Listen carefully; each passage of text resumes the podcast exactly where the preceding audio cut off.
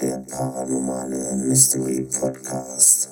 Achtung, einige Audioinhalte könnten für einige Zuhörer verstörend wirken.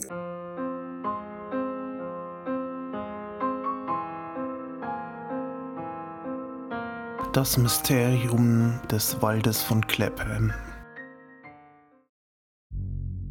An der Südküste von England liegt zwischen den sanften Hügeln von Sussex und dem englischen Kanal eine kleine verschlafene Stadt namens Worthing. Diese Stadt ist an der Oberfläche ein gewöhnlicher Ort. Wie auch immer, es wissen nur die wenigsten Menschen hier, dass es nur einen Ort weiter ein schreckliches und dunkles Geheimnis gibt. Dazu muss man nur ein paar Meilen weiter auf das Land herausfahren.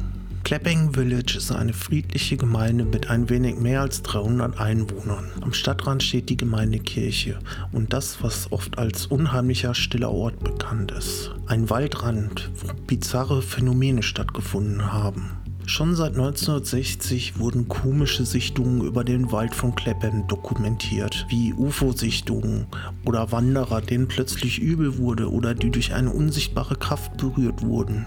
Flecken von plötzlich auftauchenden Nebel sowie Orbs wurden schon oft auf den Pfaden durch den Wald fotografiert.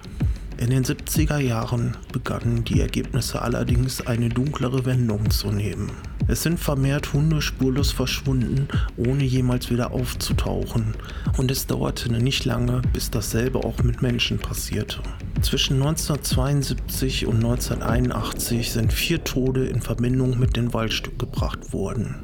1972 kam die Frau von Peter Goldsmith aufgeregt in die Polizeiwache, wo ihr Mann auch gearbeitet hatte. Er war 46 Jahre alt und wollte am Mittag nach Clapham, um dort um 14 Uhr etwas spazieren zu gehen. Es war mittlerweile 22 Uhr und es gab noch immer keine Nachricht von ihm. Am nächsten Tag sind sämtliche Polizisten ausgerückt und haben den gesamten Wald durchsucht, doch fanden keine Spuren auf seinen Verbleib. Nach vier Monaten wurde die Suche schließlich eingestellt, bis am 13. Dezember 1972 ein Wanderer im Wald die sterblichen Überreste von Peter Goldsmith fand. Neben seiner Leiche lag eine kleine braune Flasche, die aber keine weiteren Aufschlüsse über seinen Tod gab.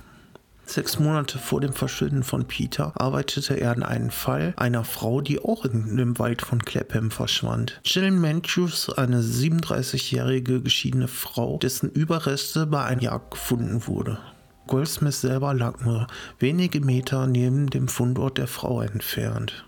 Hugo Healy und seine Frau suchten nach ihrem Pferd, das von einer Weide verschwunden war. Doch fanden sie in dem Wald den Leichnam von Liam Forrester, der dort auf Heu liegend lag, als wenn jemand diese Schlafstätte für ihn aufgebaut hätte. Der ehemalige Pfarrer von Clapham, Harry Niles Sneeling, verschwand im Wald 1978 und seine Leiche wurde erst drei Jahre später aufgefunden. Drei Jahre später traf bei der Polizei ein Paket ein, wo die persönlichen Dinge des Pfarrers zusammenlagen, mit einem Brief. Dort stand genau beschrieben, wo die Leiche des Pfarrers lag. Das war genau der Ort, wo schon dreimal gründlich gesucht wurde. Des Weiteren soll die Fläche, bevor dort ein Wald entstand, mehrere Druidengräber beherbergt haben. Der Wald entstand erst später durch Menschenhallen, welche den Wald um die Gräber aufgeforstet haben soll. Es meinen nun viele Anwohner, dass die Gräber durch das Anlegen des Waldes entweiht wurden. Und so hat die Presse Interesse an diesem Waldstück gefunden. Artikel wurden gedruckt, um glaubwürdige Beweise zu erhalten. Ein paar Menschen spekulierten um einen satanischen Kult, der Rituale in diesem Wald ausübte. Ein Mann wandert noch heute durch den Wald auf der Suche nach Antworten. Charles Walker, ein ehemaliges Ratsmitglied von Worthing, ermittelt schon seit 30 Jahren gegen die Freunde des HKT. Diese Gruppe hat ihr Unwesen in Sussex getrieben, besonders im Clapham-Gebiet. Diese Gruppe von Menschen beten die uralte Gottheit Hecate an, welche ein gefallener Engel ist und zur Königin der Hexen wurde. Sie gilt als Gottheit der Gräber und Kreuzungen. Beweise von Aktivitäten dieser Gruppe findet man heute im Wald von Clapham.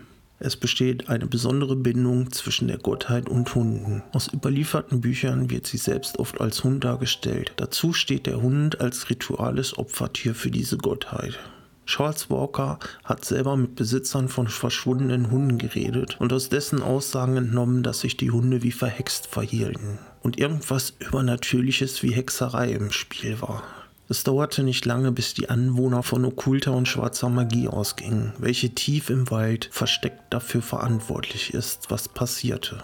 Bei zerstörerischer schwarzer Magie geht es darum, Macht zu bekommen, während es bei weißer Magie darum geht, im Einklang mit der Natur, den Tieren und dem Leben selbst zu sein. Die Ermittlungen gingen weiter und Charles erhielt immer mehr Anzeichen eines Kultes. Es wurde unter anderem Kultmarkierungen und gesäuberte Tierinnereien gefunden. Mitte der 90er Jahre wurde ein erheblicher Fund gemacht, der Licht in die bisherigen Ermittlungen brachte. Die meisten Wanderer, die den Wald durchstreiften, blieben anhand der Warnungen immer auf den vorgegebenen Wanderweg.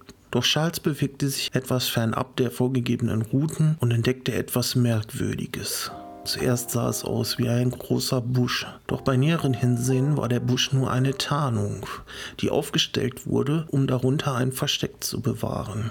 Das ganze Versteck wurde so angelegt, dass man dort mehrere Tage leben konnte. Es befanden sich dort Lebensmittel, ein kleiner Tisch sowie Sitzmöglichkeiten. Es könnten hier problemlos mehrere Personen ein Ritual abhalten, ohne dabei entdeckt zu werden. Durch diese Entdeckung wurden die Gerüchte um einen satanischen Kult natürlich nur angeheizt. So wurden viele Videos und eine Reality-TV-Show produziert. Durch das Internet wurden viele kleine Clips von Personen veröffentlicht, welche nachts dort spazieren gingen und etwas erlebt hatten. Ein weiteres Mysterium bleibt, dass bei den ganzen Vorkommen die kleine Kirche am Waldrand nie Opfer von Vandalismus wurde. Noch wurde jemals vor der Kirche etwas gefunden, das nicht dorthin gehörte. Das zeigt eher, dass die Freunde von Herket keine Aufmerksamkeit auf sich lenken wollen. Es würde ein leichtes sein, die Kirche zu beschmutzen, um noch mehr Medien auf sich zu lenken. Im Wald steht ein großer Baum, der als Opferbaum bekannt ist. Dort werden regelmäßig Kerzen und okkulte Gegenstände gefunden. Des Öfteren sieht man dort auch Runen. So soll sich der Kult dort treffen, um dort Rituale zu planen. Weiterhin führt auch eine Lehlinie durch den gesamten Wald, welche den Besuchern Übelkeit und Schwindel verursachen. Lehlinien sind Energielinien, die über unseren gesamten Planeten verlaufen und magische Energie verstärken sollen. Darum scheint dieser Wald auch sehr interessant für okkulte Rituale zu sein. Im Winter 1978 hatte Charles ein persönliches Erlebnis mit der Begegnung des Kultes. Er bekam am Abend einen Anruf von einer Person, die sich als Informant ausgab und ihm viel Insiderwissen erzählte. Der Anrufer meinte, es würde besser sein, sich in Clapham zu treffen, um weiteres zu erzählen. Charles konnte dem Angebot nicht widerstehen und so traf er sich mit der Person, welche zugab, Tiere für Rituale geopfert zu haben und dass der Kult schon über 30 Jahre aktiv existieren würde und keiner der Mitglieder Mitgliedern damit aufhören wird. Charles konnte froh sein, dem Treffen noch heil zu entkommen. Man merkt, dass diesen Leute es wirklich ernst meinen. So hat er sich Hilfe von einem paranormalen Team geholt, welche den Wald auch untersuchten. So wurde unter anderem ein Ouija-Brett benutzt und es kamen erstaunliche Antworten wie Spirit here, Yes, Be careful Goodbye. Die letzte Untersuchung wurde an der Kreuzung gemacht, dem Ort, wo sich der Kult treffen soll und Charles seine Informanten getroffen hat. Die Geräte hatten einen kurzen, aber massiven Ausschlag. Doch es kam plötzlich ein dichter Nebel auf, sodass die Untersuchung abgebrochen werden musste. Es bleibt weiterhin ein Mystery, was es genau mit dem Wald in Clapham auf sich hat. Fakt ist, dass dort viele Menschen vom Okkulten angezogen werden, um dort ihre Rituale zu machen. Und das ist weiterhin eine Tatsache. So, das war es mit diesem paranormalen Blog. Ihr könnt ja mal kommentieren, was ihr von diesem Wald denkt und würdet ihr da gerne mal nachts spazieren gehen? Glaubt ihr daran, dass dort äh, eine übernatürliche Energie ist, welche Kultmitglieder anzapfen? Ihr könnt ja mal eure Meinung schreiben. Ich wünsche euch noch eine wunderschöne Woche mit positiver Energie, viel Glück und Gesundheit. Euer Mike.